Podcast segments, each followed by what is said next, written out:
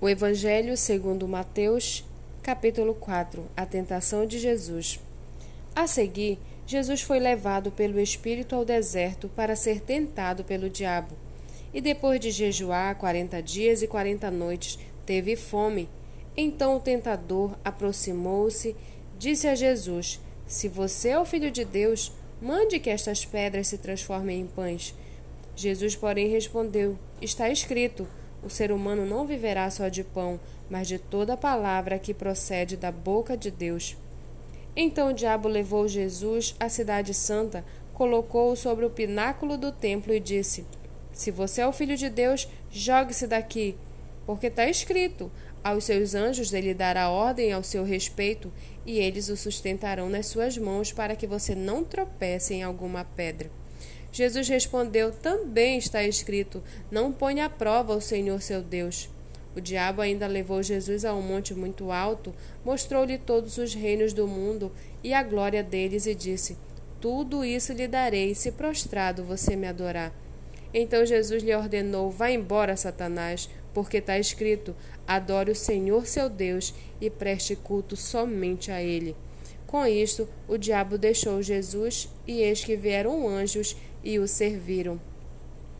Ao ouvir que João tinha sido preso, Jesus voltou para Galiléia e, deixando Nazaré, foi morar em Cafarnaum, cidade situada à beira-mar, na região de Zebulon e Naphtali.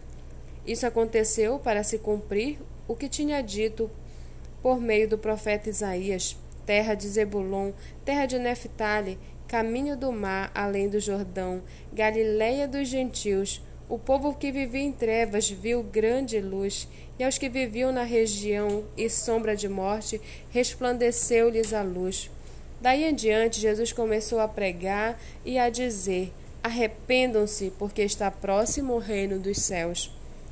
Caminhando junto ao mar da Galileia, Jesus viu dois irmãos, Simão, chamado Pedro, e André, eles lançavam as redes ao mar porque eram pescadores. Jesus lhes disse: Venham comigo, e eu os farei pescadores de gente. Então eles deixaram imediatamente as redes e o seguiram. Pouco mais adiante, Jesus viu outros dois irmãos, Tiago, filho de Zebedeu, e João, o irmão dele. Eles estavam no barco em companhia de seu pai, consertando as redes, e Jesus os chamou. Então eles, no mesmo instante, deixaram o barco e seu pai e seguiram Jesus. Jesus percorria toda a Galiléia, ensinando nas sinagogas, pregando o evangelho do reino e curando todo tipo de doenças e enfermidades entre o povo. E a sua, e a sua fama correu por toda a Síria. Trouxeram-lhe então todos os doentes, acometidos de várias enfermidades e tormentos, endemoniados, epiléticos e paralíticos, e ele os curou, e da Galiléia de Decápolis, de Jerusalém da Judéia, e de outro lado do Jordão, numerosas multidões o seguiam.